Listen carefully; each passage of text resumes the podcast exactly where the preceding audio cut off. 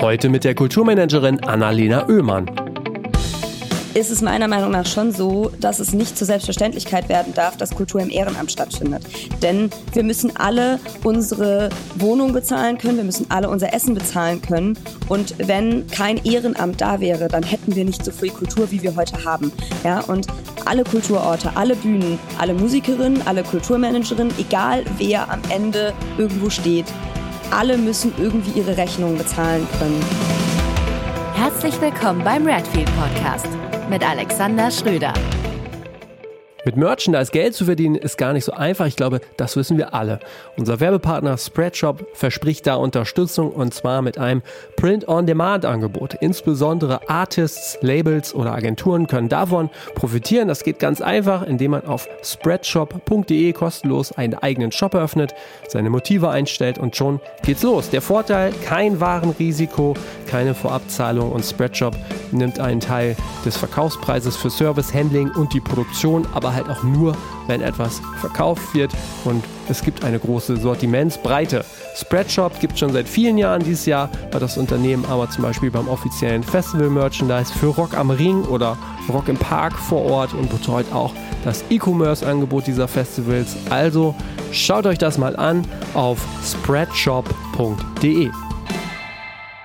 Ich freue mich heute, Annalena Oehmann im Redfeed Podcast begrüßen zu dürfen, der in Partnerschaft mit Ticketmaster entsteht. Annalena ist Fachreferentin für Musik bei der Stadt Weimar und als Kulturmanagerin in vielfältiger Weise seit Jahren aktiv. Hat zum Beispiel Veranstaltungen wie die Bundesgartenschau in Erfurt oder das Kunstfest Weimar begleitet. Hallo Annalena. Hallo, herzlichen Dank für die Einladung. du, du, lebst ja und arbeitest äh, jetzt in Weimar.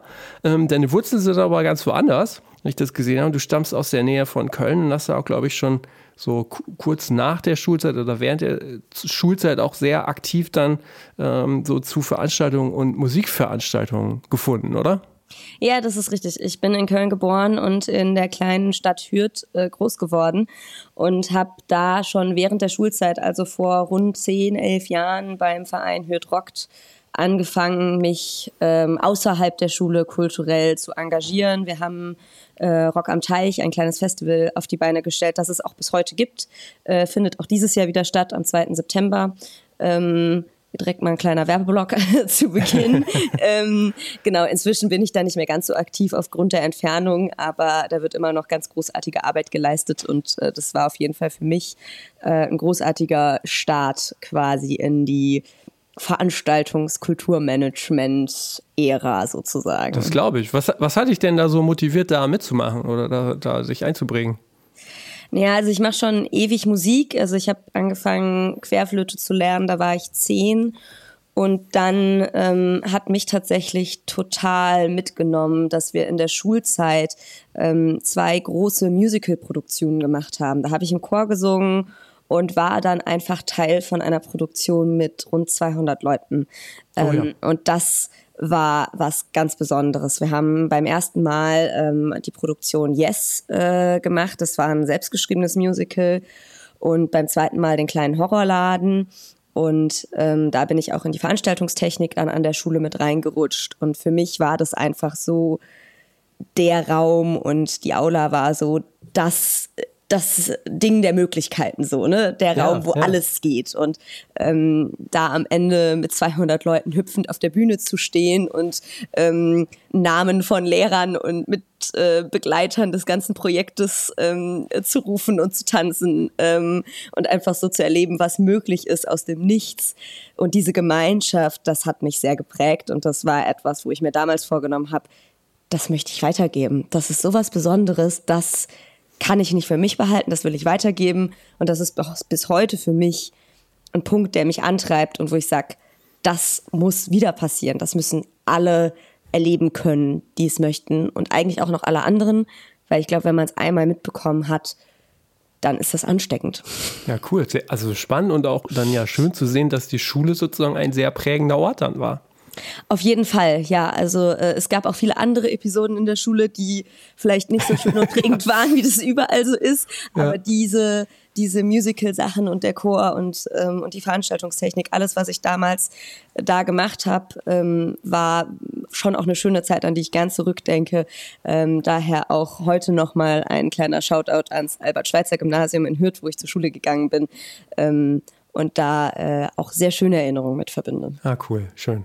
Das heißt, du hast dich dann auch da wirklich auch später dann ähm, bei dem bei dem Open Air äh, so vielfältig eingebracht dann im Grunde. Du sagst gerade von quasi Technik bis zu PR nehme ich an, einmal so die ganze Bandbreite. Ja, wie das im Verein so ist. Ne? Man macht mal ja. dies, man macht mal jenes, man sucht sich so seinen Platz und äh, am Anfang kommt man dazu und übernimmt irgendwie eine Helferschicht, keine Ahnung, an der Bonkasse oder so. Und ähm, na, in den letzten Jahren, wo ich dann noch sehr aktiv dabei war, habe ich mich ähm, meistens ums Ticketing mitgekümmert. Ich habe aber auch, als wir irgendwie zehnjähriges Jubiläum hatten, für Social Media und Website dann Sachen aufbereitet und ähm, vor Ort habe ich dann meist ähm, im Ehrenamt quasi die Bühne mit den Technikern gemeinsam mitgebaut, das Stage Management mit übernommen am Abend, ähm, um Bands dann auf die Bühne zu stellen, aber auch wieder runterzuholen, wenn Zeit war, dass dann die nächste ja. Band auftritt. Ähm, so und ja, das ist Learning by Doing at its best. Absolut, ja. Ist aber auch wirklich dann so äh, sehr wichtig, finde ich. Also ich glaube, vielen geht das so, dass gerade so eine Zeit sehr auch sehr prägend war, um halt so diese ganzen Dinge so von der Pike auf zu lernen und ähm, das kannst du gar nicht richtig in der Schule, im Studium oder wie auch immer lernen. Ne? Nee, also ich finde sowieso in der Kulturbranche oder grundsätzlich fürs Arbeitsleben ist es am Ende ganz, ganz viel das, was man praktisch tut. Also die Theorie ja. ist das eine und das ist eine super wichtige Grundlage, gar keine Frage. Aber die Wertschätzung und das Miteinander, was man erfährt, wenn man es dann einfach mal macht und vielleicht auch mal auf die Nase fliegt, ja, ja. Ähm, das ist was ganz anderes. Und die Erinnerung, die man hat, wenn man nicht nur einmal, sondern mehrfach nachts im strömenden Regen nach einer durch nach einem durchtanzten Abend äh, um zwei Uhr dann doch noch mit fünf Leuten diese Bühne abreißt, damit am nächsten Morgen nichts mehr dasteht. Daran erinnert man sich eine ganze Weile. Ja, das äh, kenne ich nur zu gut. Ja, kann ich mir das vorstellen. Wie ging es denn dann für dich weiter? Du hast dann studiert, ne? Musikwissenschaft hast du studiert. Genau, ich habe dann im Bachelor angefangen zu studieren in Bonn und habe ehrlicherweise damals ziemlich nach Bauchgefühl entschieden.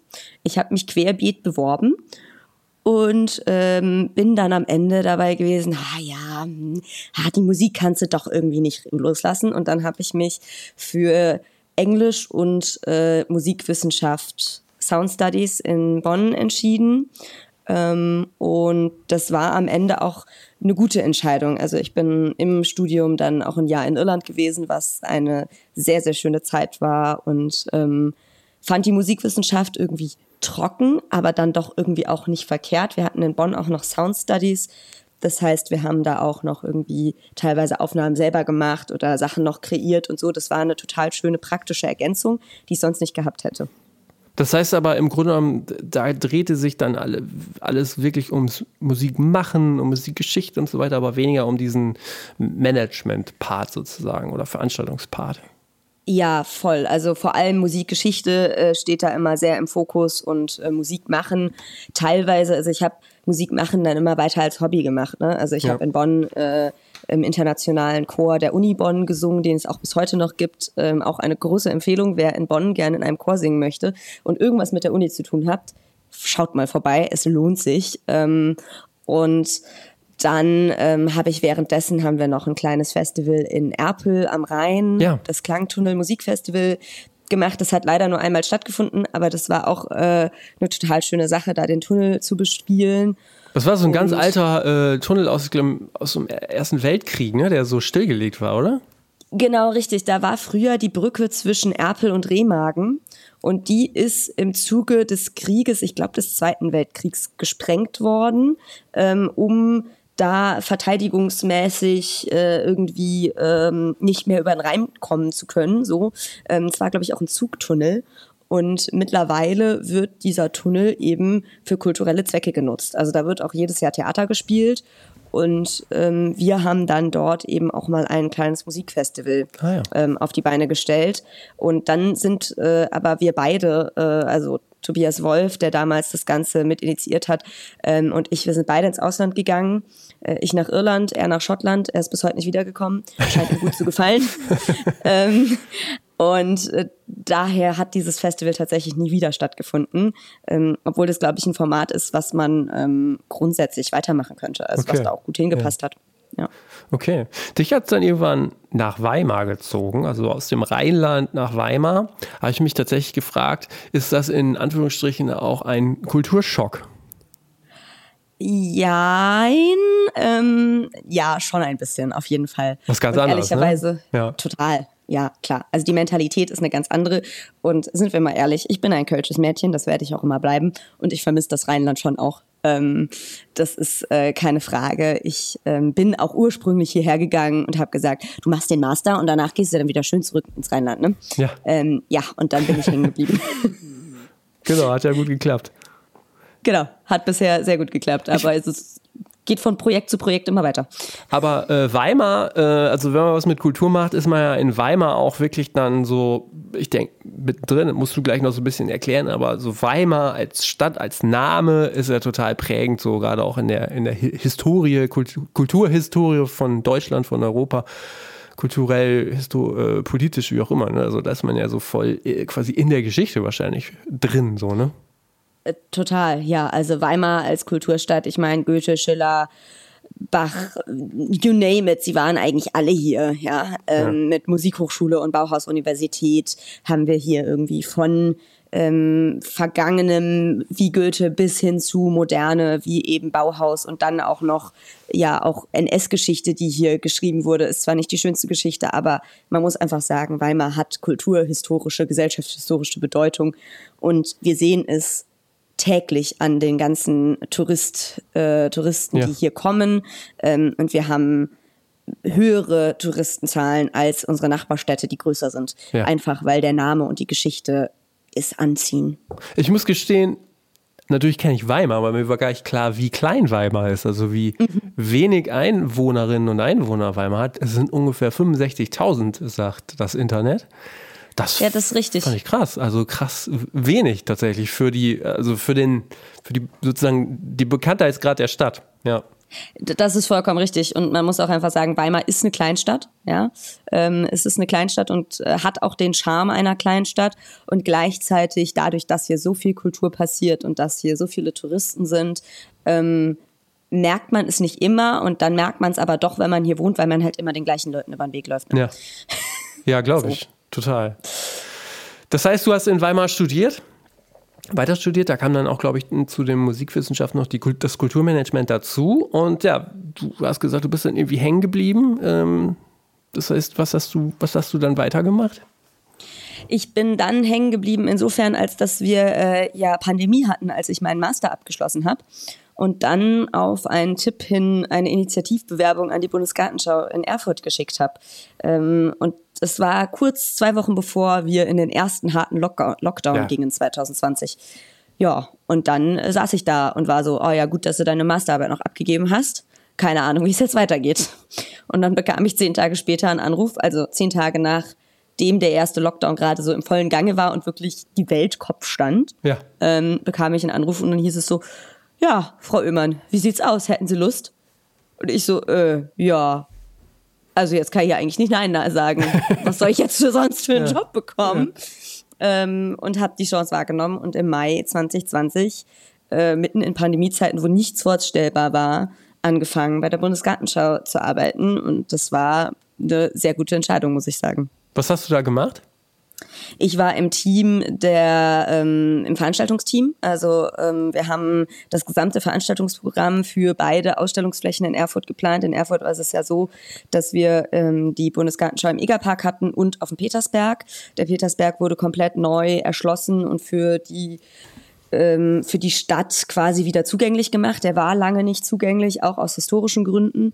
Und ähm, genau, und das heißt, wir haben erstmal dieses sechsmonatige Programm durchgeplant ähm, anhand von Themenwochen und bestimmten Highlights, die wir setzen wollten. Wir hatten ganz viele verschiedene Orte, von großer Bühne mit 3.000, 4.000 Gästen davor bis hin zu kleinen Lesungen, äh, wo dann vielleicht am Ende 20, 30 Leute sitzen oder Kinderworkshops. Also es war wirklich die komplette Bandbreite äh, und nicht nur ein Format, was auch sehr spannend war tatsächlich. Glaube ich. Ja. Und Genau, und dann ging es irgendwann natürlich in die Umsetzungsplanung und in Details und ähm, da war ich dann für den Petersberg zuständig. Das heißt, da haben wir uns dann aufgeteilt, ähm, um dann vor Ort sein zu können ähm, und ja, dann mussten wir durch alle Irrungen und Wirrungen der Pandemie durch, haben gefühlt wöchentlich neue äh, Hygienekonzepte geschrieben und standen in stetigem Austausch mit, ähm, mit dem Gesundheitsamt, haben auch die ersten sieben Wochen Programm leider absagen müssen, obwohl die Gartenschau schon offen war. Und ja, so haben wir uns dann durchgekämpft und am Ende aber würde ich sagen, eine erfolgreiche Gartenschau hinter uns gebracht. Mit einem schönen Team, ganz vielen schönen Veranstaltungen und ähm, dem Petersberg in seiner Bundesgartenschauform trauere ich immer noch ein bisschen nach, ja. denn die Rutschen und all das, was dort geschaffen wurde, das war wirklich sehr, sehr schön und davon wurde natürlich vieles wieder zurückgebaut, weil die Pflege gar nicht ja, ja. leistbar ist. Das ist ja oft dann so, genau. Aber der stelle mir wirklich spannend und extrem aufregend vor, ja, wie du es schon sagst, also quasi so in diesen Job reinzurutschen, dann ist Pandemie, man muss irgendwie Veranstaltungen während der Pandemie äh, lernen, ja, irgendwie aufs Neue, so ähm, total abgefahren, ja. Ja, das war eine verrückte Zeit und äh, dieses halbe Jahr Bundesgartenschau habe ich mehr oder minder, also ich habe weiter in Weimar gewohnt und bin nach Erfurt gependelt, aber ja. ich habe mehr oder minder auf dem Petersberg gewohnt. So. Also ja, ja. so fühlte es sich zumindest an, weil man wirklich ähm, ja eigentlich sechs von sieben Tagen gearbeitet hat, beziehungsweise an den freien Tagen, die man hatte, saß man zu Hause dann halt im Homeoffice und hat ein bisschen Verwaltung gemacht, mhm. um irgendwie der Lage Herr zu werden und allem gerecht zu werden, was da ja. so auf einen zukommt. Ne? Ich habe mal nachgeguckt, also die äh, Bundesgartenschau ging ja ungefähr äh, ein halbes Jahr und es waren 1,5 Millionen Besuchende dann ja noch da. Ja, richtig. Das also ist wir waren, enorm, ja. Enorm, ja, voll. Und vor allen Dingen unter Pandemiebedingungen. Ja. Also wir hatten mit viel, viel weniger gerechnet und äh, waren am Ende sehr glücklich, dass wir dann doch so gute Besucherzahlen vorweisen konnten. Ja, okay. Du hast dann noch zwei, drei andere Dinge gemacht, glaube ich, ähm, so projektbezogen, aber seit Ende 2022 bist du bei der Stadtverwaltung in Weimar beschäftigt als Fachreferentin für Musik. Richtig? Das ist richtig, ja, ja das ist richtig. Ziemlich abgefahren, habe ich mich tatsächlich gefragt, so, ähm, ich weiß nicht, ob du da so den, den, den Austausch in andere Städte hast. Gibt es das viel auch in anderen Städten oder ist das eher so, dass Städte dann sagen, naja, wir haben jetzt hier das Kulturamt und die machen einfach alles? Naja, also ich habe jetzt nicht ganz so viel Austausch in andere Städte gehabt, aber das, was ich mitbekommen habe bisher, ist, dass jedes Kulturamt ein bisschen anders aufgebaut ist. Mhm. Also ähm, in den meisten Kult äh, Städten gibt es eine Stadtbücherei, die wird oft irgendwie dazu geordnet und eine Volkshochschule, die wird auch irgendwie im weitesten Sinne dazu geordnet. Ähm, und dann kommt es tatsächlich auf das ähm, Ausmaß der Kultur in der Stadt quasi an und wie das dann organisiert sein soll. Also das geht von bis. Ähm, ja. Bei uns ist es so, wir haben vier Fachreferentinnen ähm, für vier verschiedene Bereiche und dann äh, gehören größere Institutionen wie die Stadtbücherei oder das Stadtmuseum, haben nochmal einen eigenen Mitarbeiterstab, äh, der aber auch zur Kulturdirektion dazu gehört. Mhm. Aber so unterschiedlich sind die da die Strukturen. Deshalb würde ich das nie über einen Kamm scheren und mir jetzt auch keine Aussage darüber erlauben, ob es diese Position auch noch woanders gibt okay. oder nicht. Keine ja. Ahnung. Gut, wir haben ja auch schon festgestellt, Weimar ist ja gerade was Kultur angeht oder kulturhistorisch ja auch, hat sicherlich auch für die Größe eine Sonderstellung. Und das ist sicherlich nochmal besonders wichtig für Weimar, einfach äh, gut aufgestellt zu sein, ne? für den unterschiedlichen Ansprechpartnerinnen. Ja. ja. Das ist jetzt so ein sehr trockener Begriff. So, wie kann ich mir deine Arbeit vorstellen? Was ist so deine Aufgabe oder was sind deine Ziele? Ähm, naja, also bei der Kulturdirektion ist es so, dass wir vor allem Ansprechpartner sind für die, die veranstalten wollen in der Stadt oder die Interesse haben. So, ähm, es gibt einige Formate, die wir in der Kulturdirektion haben. Das sind aber jetzt gar nicht so wahnsinnig viele. Also ähm, meine Kollegin macht die Lesarten, ähm, ein Lesefestival, was jedes Jahr im Frühjahr stattfindet. Dann haben wir ein ähm, Atelierprogramm für Künstler, was eine andere Kollegin macht. Ähm, genau, der auf dem Weihnachtsmarkt wird Programm mitgestaltet und ähm, ich habe im Moment die Fete la Musique bei mir auf dem ja. Schreibtisch, die ja jetzt gerade auch erst stattgefunden hat. Genau, das sind so Veranstaltungsformate, so jetzt eher in einem kleineren Rahmen, in Anführungsstrichen, die bei uns auch gemacht werden. Ansonsten wird bei uns ähm, äh, Fördergeld verwaltet. Also wir äh, haben die Projektförderung bei uns. Das heißt, ähm, alle möglichen Projekte können bei uns ähm, Anträge stellen und dann eben Geld äh, bekommen für eine Veranstaltung, die sie durchführen möchten. Ähm, genau, und dann sind wir natürlich immer wieder Vernetzungspunkt für Interessierte von außen, von innen.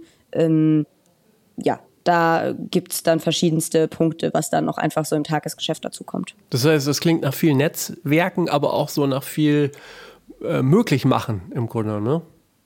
Genau, das versuchen wir. Also äh, das geht mal besser, mal schlechter. Ähm, städtische Haushalte sind immer begrenzt, aber ja grundsätzlich ist es da unser Job zu schauen, wo können wir Synergieeffekte herstellen und irgendwie Menschen zusammenbringen, ja. die gerne und gut zusammenarbeiten können, idealerweise. Das klingt, klingt sehr gut, weil das wäre nämlich auch wirklich eine Frage von mir gewesen. Ich kenne das ja nun auch lokal hier zum Beispiel bei uns oder auch regional.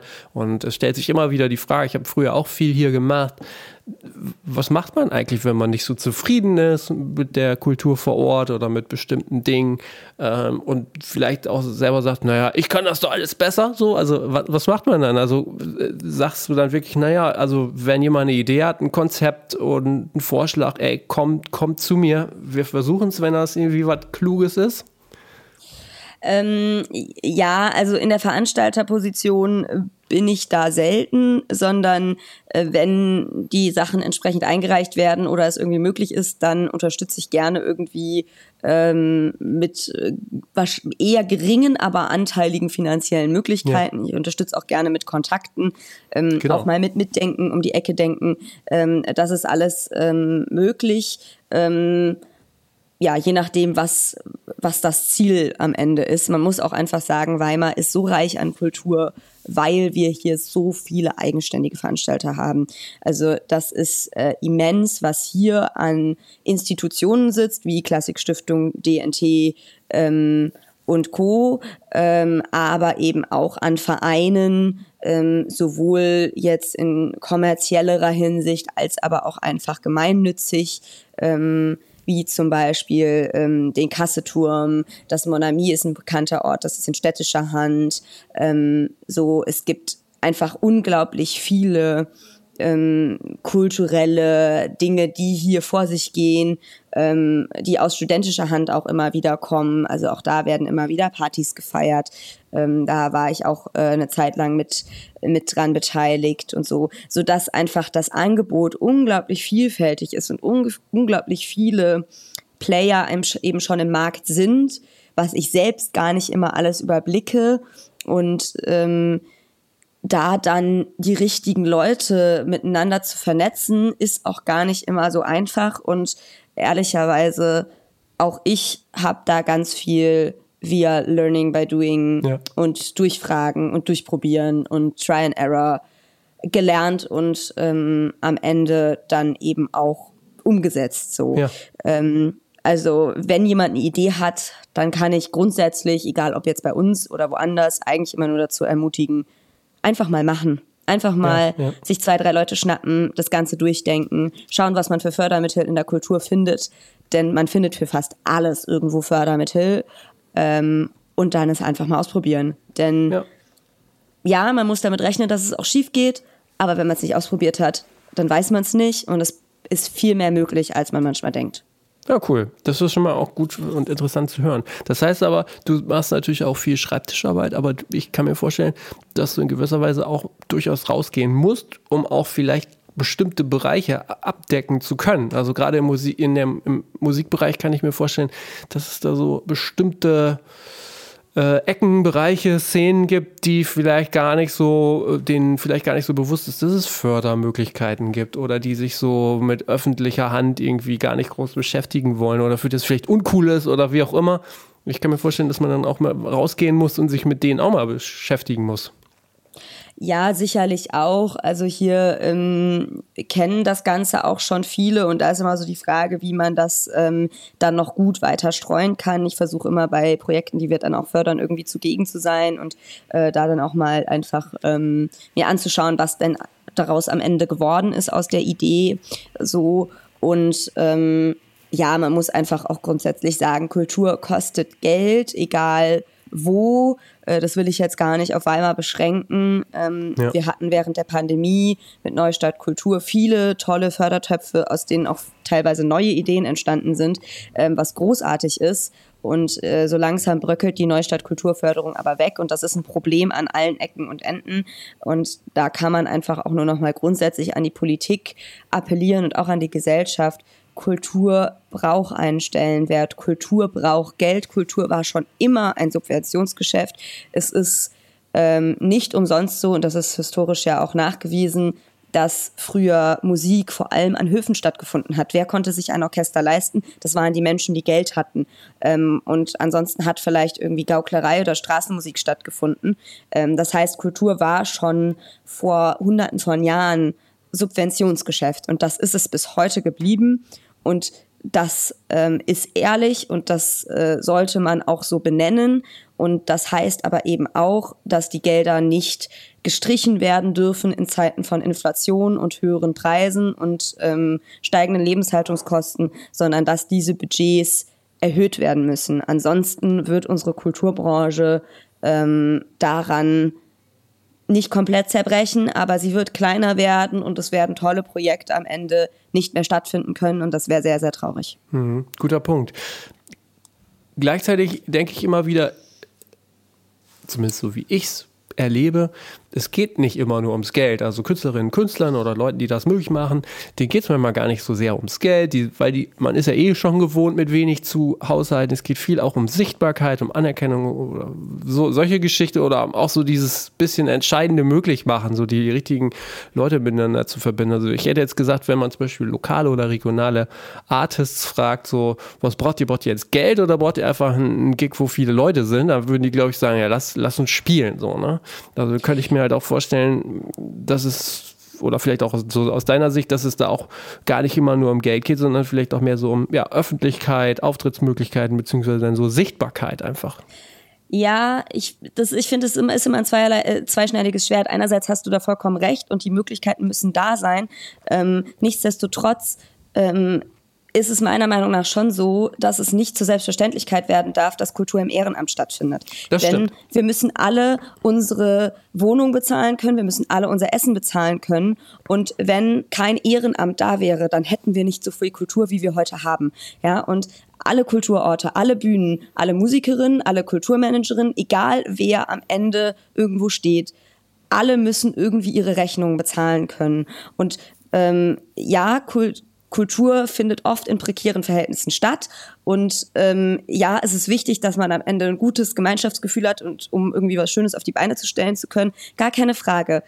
Doch wenn man in einem Raum der Möglichkeiten ist und alle auf einem gewissen Level ihre Rechnungen zahlen können, nicht jeden Cent umdrehen müssen, dann entsteht dieses Gemeinschaftsgefühl noch viel leichter und es macht noch viel mehr Spaß, Kultur zu machen, als wenn man bei jeder Note, die man spielt, eigentlich schon wieder darüber nachdenkt, wie man denn, was man denn abends zu essen ähm, auf den Tisch stellen soll.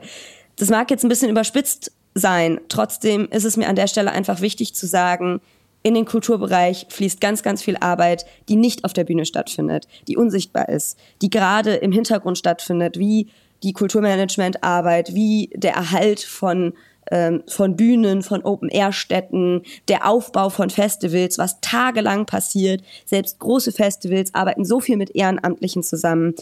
Es würde ganz, ganz viel Kultur nicht stattfinden. Und da spreche ich jetzt nicht von kleinen Namen, sondern da spreche ich von, von wirklich großen Festivals, die wir alle kennen. So, ich will da jetzt keine Namen nennen, weil ich hier niemanden herausstellen will. Aber wir kennen sie alle und ich gebe Brief und Siegel, auf jedem Festival gibt es irgendwo Ehrenamtliche, die irgendwas machen, sei es Müll aufsammeln, sei es Getränke verkaufen, sei es irgendwie im Backstage Sachen organisieren und so weiter und so fort. Wir machen das alle gerne, gar keine Frage. Das will ich überhaupt nicht in Abrede stellen. Ähm, nichtsdestotrotz ist es wichtig, dass diese Arbeit sichtbar wird. Denn nur wenn sie sichtbar ist, kann auch eine gesellschaftliche Wertschätzung dafür da sein. Und wir haben zu Pandemiezeiten erlebt, was mit der Gesellschaft passiert, wenn keine Kultur mehr da ist. Und das ist eine Gesellschaft, die ich mir nicht wünsche und die sich, glaube ich, ganz viele nicht wünschen. Ja, gut, guter Punkt auf jeden Fall, genau. Wie, wie ist denn so dein Blick auf die Kulturlandschaft im Laufe der letzten Jahre oder seitdem du so angefangen bist? Ähm, ihr seid ja damals quasi auch ehrenamtlich gestartet und äh, ohne Ehrenamt, wie du es schon richtig sagst, wäre wär echt ganz viel nicht möglich das Thema Ehrenamt wird ja immer unpopulärer, zum Teil hat man das Gefühl. Und man merkt ja auch so, wenn man jetzt sich so ähm, die Clubs, die Musikclubs oder Rockbühnen oder so ansieht, es wird auch immer weniger. So äh, in Jugendzentren finden gefühlt fast gar keine Konzerte mehr statt. Also diese ganzen, dieser ganze Unterbau hat man das Gefühl, der fehlt oft. Und ähm, woran liegt das? Also liegt das einerseits an den Möglichkeiten, dass die weniger werden, oder liegt es halt auch eher daran, dass die Leute, die das machen könnten, einfach viel zu oder viel passiver geworden sind. Dass es zum Beispiel so weniger Leute wie dich damals gibt, die damals einfach ähm, angefangen sind. Also meine Wahrnehmung ist, dass es ein Mix ist. Also ich engagiere mich immer noch mit Herzblut fürs Ehrenamt und ähm, habe sehr, sehr viele Projekte, auf die wir, glaube ich, später auch noch zu sprechen kommen, ähm, die ich auch weiter sehr gerne verfolge. Und ich kann mir mein Leben ohne Ehrenamt nicht vorstellen. Ich habe damit aber auch schon sehr früh angefangen und äh, ziehe da bis heute Kraft und Gemeinschaft und Gesellschaft draus, die ich ähm, auf gar keinen Fall missen möchte. Also ähm, an der Stelle auch nochmal ein, ein großes Hoch aufs Ehrenamt. Ähm, so, ich, ich finde es total wichtig und total ähm, elementar für, für die Gesellschaft und für die Kultur. Das stelle ich außer Frage. So ähm, ist es immer so das Verhältnis, in das man das rücken ähm, muss. Und gleichzeitig habe ich ähm, so die Wahrnehmung in Pandemiezeiten, war erst so eine Welle von Solidarisierung da und man hat plötzlich sich total viel füreinander eingesetzt. Und dann kam aber irgendwann so eine gewisse Resignation, ähm, wo sich ganz viele dann doch eher um sich selber gekümmert haben, weil wir ja auch alle auf uns selbst zurückgeworfen waren. Wir mussten alle irgendwie zu Hause bleiben, durften uns gar nicht mehr so viel austauschen. Der Gemeinschaft wurde ganz viel entgegengesetzt und es war für viele, glaube ich, auch sehr, sehr schwer. Und ähm, ich habe es hier miterlebt oder erlebe es immer noch. Ähm, ich war kurz vor der Pandemie, als ich noch studiert habe, ähm, in der Hochschulpolitik und der Studierendenvertretung tätig. Und dann bin ich ähm, ja mit Pandemiebeginn in einen Job gerutscht und bin da quasi rausgekommen. Und es hat jetzt fast drei Jahre gedauert, bis man das Gefühl hat, okay, hier sind wieder Studierende, die Bock haben, die Zeit investieren und die das Studierendenleben mitgestalten. Und ähm, das ist eben auch alles Ehrenamt und das ist hier was ganz Besonderes. Wir haben hier großartige Studierendenveranstaltungen, äh, Veranstaltungen, wie zum Beispiel das Seifenkistenrennen, was am 1. Mai immer stattfindet und das seit 30 Jahren und das ist oh. alles Ehrenamt von Studierenden. Ähm, und das ist auch wegen Corona, es ist einmal ausgefallen ähm, oder zweimal. Auf jeden Fall ähm, hat es schon jetzt mehrfach wieder stattgefunden, was großartig ist, wo ich aber auch genau weiß, wie viel Arbeit dahinter steckt. Und das ist eben auch ein Generationending, das muss weitergegeben werden. Und wir merken alle, wie schwierig es ist, neue Menschen zu finden. Weil plötzlich ist es eben auch jetzt in Zeiten von äh, steigender ähm, Energie und so weiter, ähm, steigender Energiepreise und allem anderen, sind plötzlich ganz viele dann darauf bedacht, ähm, ich muss erstmal meine Rechnung zahlen können, bevor ich die Zeit und ähm, die Möglichkeiten habe, ähm, mich ehrenamtlich zu betätigen. Das heißt, da gehen einfach Ressourcen verloren. Und ähm, wenn man dann den Mehrwert nicht kennt, was einem das Ehrenamt geben kann, so wie ich das eben schon seit über zehn Jahren tue, dann ist es total schwierig, da Menschen ähm, zu, zu motivieren und da eine intrinsische Motivation ähm, zu starten. Und das braucht einfach unglaublich viel Zeit und Vorleben und immer wieder nachfragen und dranbleiben. Und dann findet man in einem großen Topf voller, voller Menschen eine Handvoll, die mit Feuer dabei bleiben und die sowas mitziehen und die ja. Leute äh, mitziehen, wo dann manche einfach einmal dabei sind oder zweimal dabei sind und andere bleiben über Jahre dabei.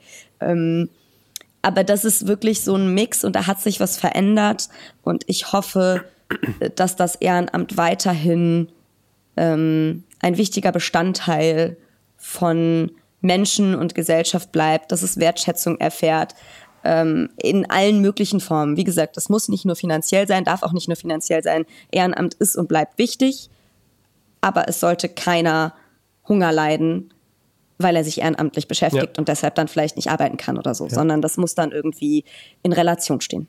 Dann lass uns doch mal darüber sprechen, was du ehrenamtlich machst. Also ich glaube, ein großer Part ähm, ist, die, ähm, ist das Engagement in der Musikinitiative Die Pop in Weimar. Ja. Das ist richtig. Ähm, ich bin seit 2017 Teil ähm, dieser Musikinitiative und wir haben uns hier die Nachwuchsförderung im Bereich Rock, Pop, Jazz in Thüringen ähm, auf die Fahne geschrieben. Ein bisschen eine Nachfolge quasi, für mich zumindest, von Hydrock, denn auch mit Hydrock haben wir immer Nachwuchsförderung betrieben, Proberäume gehabt und so weiter und so fort. Das war uns immer wichtig. Und ähm, genau, jetzt mache ich das eben hier in Thüringen und wir haben verschiedene Formate schon gehabt. Wir hatten vor der Pandemie ähm, die sogenannte Musik durchs Land Tour, ähm, wo Bands sich bewerben konnten, ähm, dann ausgewählt worden sind über ein Voting und dann ähm, hatten wir mit den Bands ein kleines Bandcamp, um die ein bisschen zu coachen und sind dann auf verschiedene Stadtfeste mit den Bands gefahren. Davon sind dann auch Videos entstanden und ähm, wir wollten denen einfach die Möglichkeit geben, Konzerte zu spielen. Und zwar auch Konzerte zu spielen, jetzt nicht unbedingt vor dem üblichen begeisterten Festival-Club-Publikum, sondern eben auch vor Publikum, was sonst nicht zu solchen Konzerten gehen würde, wo plötzlich eine Rockband oder Singer-Songwriterin auf der Bühne steht. Und ähm, ja, haben da äh, das Ganze eben begleitet. Damals sind wir tatsächlich auch zu den Bands nach Hause gefahren, haben die Bands abgeholt, sind mit denen dann zum Stadtfest gefahren, haben die vor Ort betreut, danach alles wieder eingepackt und das ganze Retour. Also das war auch äh, echt zeitaufwendig, dann äh, quer durch Thüringen äh, mehrere hundert Kilometer teilweise zu fahren. Aber das waren immer sehr schöne Tage ähm, und das hat immer sehr viel Freude gemacht. Und genau, und dann hatten wir die Deep Hop Tage eine ähm, Musikbusiness-Fachkonferenz mit verschiedenen Formaten und Inhalten, die dann offen ist für alle. Ähm, die gab es immer wieder. Äh, die letzte war 2021. Äh, wann wir die nächste planen, steht noch nicht ganz fest oder inwiefern wir dieses Format fortsetzen. Und daraus entsprungen ist im Endeffekt ähm, das Straßenfest, das Deep Hop Straßenfest. Das hat 21 eben im Rahmen der Deep Hop Tage zum ersten Mal stattgefunden und wird dies Jahr zum dritten Mal stattfinden. Ähm, am 22. Juli ist es wieder soweit. Äh, da werden wir wieder die äh, eine kleine Bühne in der Schützengasse aufstellen, mitten in der Weimarer Innenstadt und ähm, ab 15 Uhr bis abends ähm, eben Live-Musik und verschiedene Bands ähm, spielen lassen. Da freue ich mich schon sehr drauf. Und äh, was sich auch noch ergeben hat und was großartig ist, ist gerade vorbei. Seit letztem Jahr arbeiten wir mit dem Krämer Brückenfest in Erfurt zusammen ähm, und durften letztes Jahr Programm auf der Hauptbühne am Domplatz äh, gestalten. Und dieses Jahr waren wir zwei Tage lang in der Barfüßerruine. Eine wunderschöne Location mitten okay. in Erfurt. Also wer mal nach Erfurt kommt, ähm, gerne mal auschecken. Im Sommer gibt's da Theater, Konzerte. Ich glaube, da ist fast jedes Wochenende oder sogar unter der Woche auch noch Programm. Ähm, wirklich sehr, sehr schön dort. Und wir hatten eine ganz tolle Zeit mit bestem Wetter und das Publikum war begeistert. Also ich hoffe, die Zusammenarbeit wird sich ebenfalls fortsetzen. Ja, das klingt ja sehr spannend. Aber das ist dann vor allen Dingen finanziert durch Fördermittel, ne? Ja, vor ja. allem. Also okay. ähm, genau, wir sammeln Fördermittel ein und schreiben da immer wieder unterschiedliche Anträge, um dann am Ende ähm, das Programm, die Gagen, die Bühnen und so weiter finanzieren zu können. Beim Kremer Brückenfest ist es so, dass wir mit der Stadt Erfurt zusammenarbeiten. Das heißt, ja. da werden die finanziellen Mittel dann auch ähm, über die Stadt und deren Quellen, teilweise Sponsoren, ähm, abgedeckt. Mhm. Ey, total spannend. Ich äh, bin halt auch über das Straßenfest nochmal gestolpert, weil ich mir das super gut vorstellen kann, weil viele äh, Straßen- oder Stadtfeste werden ja oft dann durch Kaufmannschaften organisiert in den jeweiligen Städten und die haben natürlich einen ganz anderen, also ähm, das ist alles sehr ehrenwert, was sie machen, aber die haben natürlich erstmal einen ganz anderen Ansatz. Ne? Da sollen natürlich die Leute erstmal zum Shoppen gehen und dann ist die Kultur, die Musik oft dann so ein Beiwerk und es ist umso schöner dann zu sehen, dass es bei euch dann eben wahrscheinlich dann auch einfach andersrum ist. Ne? Ja, voll. Also unser, unser Kernding ist immer, dass wir Nachwuchsbands und Künstlerinnen und Künstlern aus Thüringen eine Bühne bieten wollen. Das heißt, ähm, wir möchten, dass die Bühnenerfahrung sammeln, dass die gesehen werden, dass die irgendwie weiterkommen. Und ähm, da haben wir auch äh, über die Jahre einen schönen Pool an, äh, an Bands zusammengestellt, mit denen wir gerne zusammenarbeiten und der auch immer wieder erweitert wird. Und das ist einfach äh, immer total schön und da steht wirklich dann eben die Musik äh, im Mittelpunkt und das ist uns auch ganz, ganz wichtig. Ja, super. Es gibt eine Frage, die ich mir tatsächlich auch in diesem ganzen Zusammenhang nochmal gestellt habe. Und zwar ähm, zielt das auch so ein bisschen auf das Veranstalten hin, die Ideen dahinter. Ihr habt da äh, in diesem Tunnel in Erpel da ähm, ein ganz spannendes äh, Festival damals gemacht. Und ich habe mich gefragt, ob man eigentlich heutzutage, wo eigentlich alles irgendwie so immer größer, schneller, äh, breiter wird, ob man ähm, das ist, oder ob es da einfach immer schwieriger wird, Veranstaltungen zu machen oder halt man sich immer viel mehr einfallen lässt lassen muss. Eben so ein Straßenfest, eben so ganz besondere Dinge. Also man braucht vor allen Dingen die Ideen, um halt gerade dann Leute, die sonst eher nicht das Publikum äh, ziehen, so äh, besser zu präsentieren. Also vereinfacht gesagt, naja, irgendwo eine Bühne auf dem Marktplatz zu stellen, äh, Bratwurstbude und Bierbude äh, aufklappen, ist eigentlich gar nicht mehr zeitgemäß, sondern man muss viel mehr Gehirnschmalz so investieren, oder? Ähm, ich würde sagen, das kommt auf das Format und das Ziel der Veranstaltung an. Also und es kommt darauf an, ob du das Ganze mit Fördergeldern finanzieren willst oder nicht. Ja. Wenn du Fördergelder willst, dann musst du immer kreativ sein, denn du musst einen Antrag schreiben und irgendwen überzeugen, dir das Geld zu geben. Das heißt, ähm, da funktioniert es auf gar keinen Fall zu sagen, oh, ich stelle meine Bühne auf den Marktplatz und eine Bratwurstbude daneben und dann ist gut. Ähm, dafür wirst du kein Geld bekommen.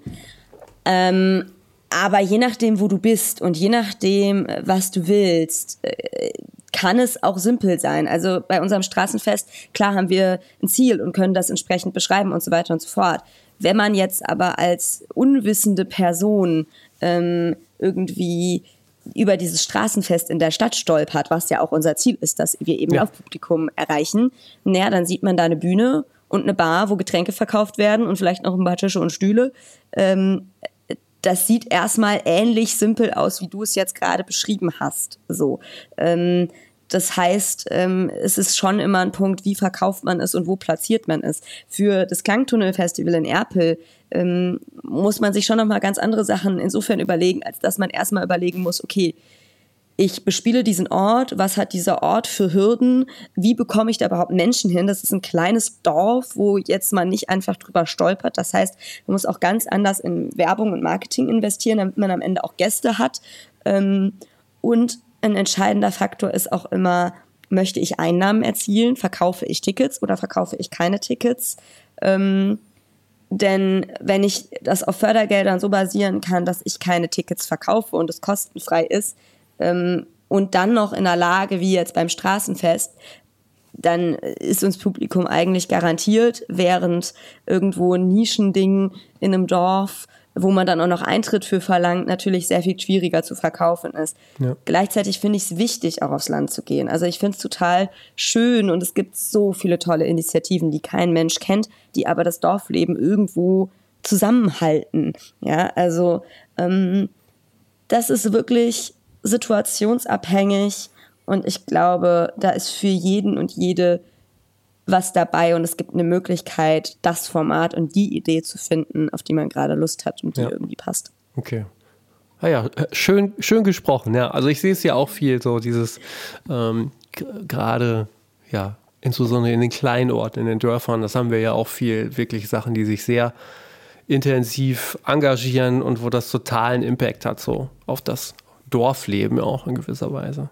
Das stimmt. Total. Und in dem Zusammenhang kann ich vielleicht gerade noch mal ähm, noch eine Kooperation mit von der Depop ansprechen. Und zwar ist Nachwuchsförderung ja nicht was, was wir nur lokal machen, sondern ähm, es gibt noch das Netzwerk Local Heroes. Das ist ein äh, nationales Netzwerk mit äh, aktuell äh, der großartigen äh, Julia Wartmann in der Geschäftsführung, die einen bundesweiten Wettbewerb ausschreibt jedes Jahr für Nachwuchsbands ähm, und äh, wo wir auch hier mit der Depop eben Kooperationspartner sind, ähm, wo verschiedenste Bundesländer dabei sind. Und ähm, jetzt zum Beispiel im Zusammenhang mit meinem Einkaufsbahnhof ähm, dieses Jahr wieder die Bahnhofbeats stattgefunden haben, ähm, wo dann mit Aufnahmegeräten in den einzelnen Bahnhöfen verschiedene Sounds aufgenommen wurden, die am Ende in Songs verwandelt wurden, wo dann auch Konzerte in Bahnhofshallen stattfinden. Ähm, also wo man sich auch immer wieder kreativ irgendwie Formate ausdenkt. Ähm, früher hat das Finale immer live stattgefunden. Zu Pandemiezeiten wurde ein Film draus. In diesem Jahr wird es irgendwie einen Mix geben, ähm, habe ich mir sagen lassen. Also auch da sind wir als Kulturbranche wandelbar und passen uns an das an, was irgendwie gerade möglich ja. ist und gebraucht wird. Ja, witzig. Ja, sehr, sehr interessant. Aber das ist ja noch nicht alles, ne? Du, du bist so engagiert äh, in viel, vielfältiger Weise. Eine Sache, mit, über die ähm, ich noch mit dir sprechen wollte, du hast oder bist beteiligt am Music Women Netzwerk in Thüringen. Ähm, vielleicht kannst du einmal erzählen, was sich dazu bewogen hat oder was ihr da überhaupt macht. Ja, also ähm, ich bin nicht nur beteiligt, ich ähm, organisiere, dass es das Ganze hier in Thüringen überhaupt gibt, die Music Women Thüringen. Und zwar steckt dahinter ein Dachverband, die Music Women Germany. Ähm, das ist ein Netzwerk, was sich offiziell 2020 gegründet hat, gibt schon ein paar Jahre länger die Idee. Ähm, und zwar mit ähm, dem Ziel, Frauen äh, Flinter-Personen in der Musikbranche aus allen ähm, Ecken, also von der Technik übers Kulturmanagement bis hin zu den Künstlerinnen, die auf der Bühne stehen oder ähm, die Menschen, die äh, dann am Ende für die Presseartikel schreiben, eben alle zu vereinen und da für Sichtbarkeit zu sorgen, für Gerechtigkeit, also für ähm, Chancengleichheit, Chancengerechtigkeit zu sorgen ähm, und da einfach äh, mehr Teilhabe zu ermöglichen und ähm, andere Perspektiven auf die Musikbranche zu werfen. Ähm, denn ja, da kann man einfach, auch wenn ich nicht Quoten ähm, an allen Stellen immer ähm, propagieren möchte, ist es doch einfach sehr, sehr offensichtlich, dass weiblich gelesene Personen noch viel zu wenig auf Bühnen stehen. Und wir machen mindestens äh, genauso viel Musik und ähm, da einfach äh, ja eine andere Wahrnehmung notwendig ist und dafür setzen wir uns ein und ähm, es gibt ganz viele andere Ländernetzwerke noch, also zum Beispiel in Sachsen, in NRW, in Hamburg, in Berlin ja. und so weiter. Und in Thüringen gab es bisher eben noch keins. Und so bin ich letztes Jahr im Sommer ähm, im Gespräch mit äh, Aline Cohen äh, dann eigentlich drauf gestoßen worden, ach, wie wäre das denn? Ähm, wollt ihr das nicht hier irgendwie starten? Und dann habe ich mich auf den Weg begeben und ähm, ja, jetzt hatten wir schon ein paar Treffen. Es gibt inzwischen einen Instagram-Account und am 22. Juli, das Straßenfest, was ich eben schon erwähnte, äh, wird es dann die offizielle Gründung des Netzwerkes äh, geben. Das heißt, dass wir das einfach nochmal offiziell verkünden, ähm, auch äh, uns an der Programmgestaltung beteiligen und ähm, dann offiziell damit in die Welt rausgehen und hoffen, dass wir noch viele weitere Menschen hinter uns vereinen können und gemeinsam da ein bisschen die Musikbranche aufmischen. Ja, super. Auf jeden Fall eine sehr gute äh, Initiative. Die ähm, Internetseite, also die deutsche oder die, die äh, also genau, die nationale ist auf jeden Fall immer so eine gute äh, Database, sag ich mal, so, äh, um, bildet halt super viel ab, also auch für meine Recherchen immer wieder sehr wertvoll, kann ich äh, auch sagen. Genau, das ist eines der großen Projekte, das Music Women Germany gestartet hat. Ähm, auf, der, auf der Website ähm, gibt es ein, ein Netzwerk, eine, eine Datenbank, wo sich alle ähm, Flinter-Personen oder auch weitere Personen, die einfach in der Musikbranche tätig sind, eintragen können, ähm, mit ein kleines Profil anlegen können und dann eben dort gefunden werden können, ähm, so dass man ja sich austauschen kann und mal überhaupt lernt, wie viele und was es alles gibt und wer wie spezialisiert ist und so weiter und so fort. Also ich, auch hier nochmal ein kleiner Aufruf, wer noch nicht in dieser Datenbank ist, schaut mal auf der Website vorbei, tragt euch ein, vernetzt euch und wenn ihr irgendwen sucht, keine Ahnung, eine Schlagzeugerin, eine Tontechnikerin, einen Kontakt, den ihr irgendwie in die Musikbranche braucht, dann schaut einfach mal vorbei und ähm, schreibt Menschen an, die freuen sich alle und werden sich sicherlich bei euch melden. Ja, super. Cool, ey, vielen Dank. Äh, beziehungsweise äh, haben wir noch was, haben wir noch irgendwas vergessen? ähm, gute Frage. Ich denke gerade selber noch mal äh, drüber nach.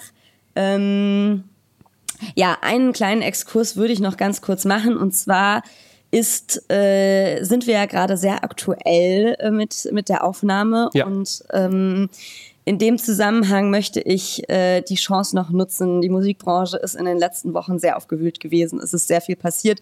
Ähm, ich sage nur Stichwort Rammstein, ohne jetzt hier auf irgendwelche Details eingehen zu wollen.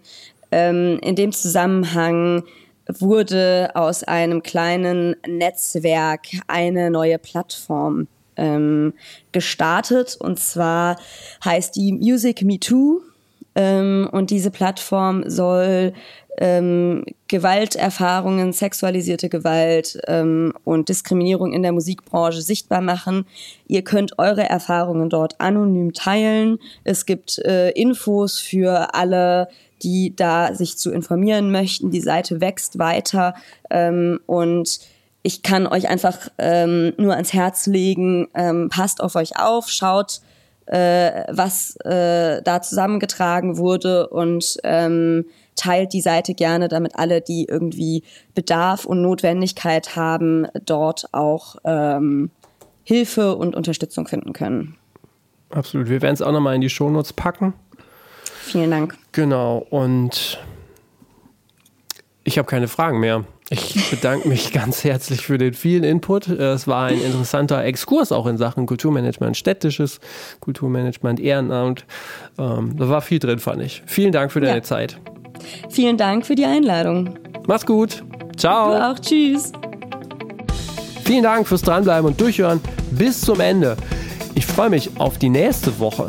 Die große Jubiläumsfolge 150 wird dann veröffentlicht. Ich bin zu diesem Zweck nämlich nach Berlin gefahren, habe mich da mit drei wunderbaren Gästen getroffen. Elke Kuhlen von der CO Pop war dabei, der Musik- und Medienanwalt Asterix Westphal und die ja, Radio- und Musik-Podcast-Legende Uli Häflinger. Das war ein sehr unterhaltsames und gutes Gespräch.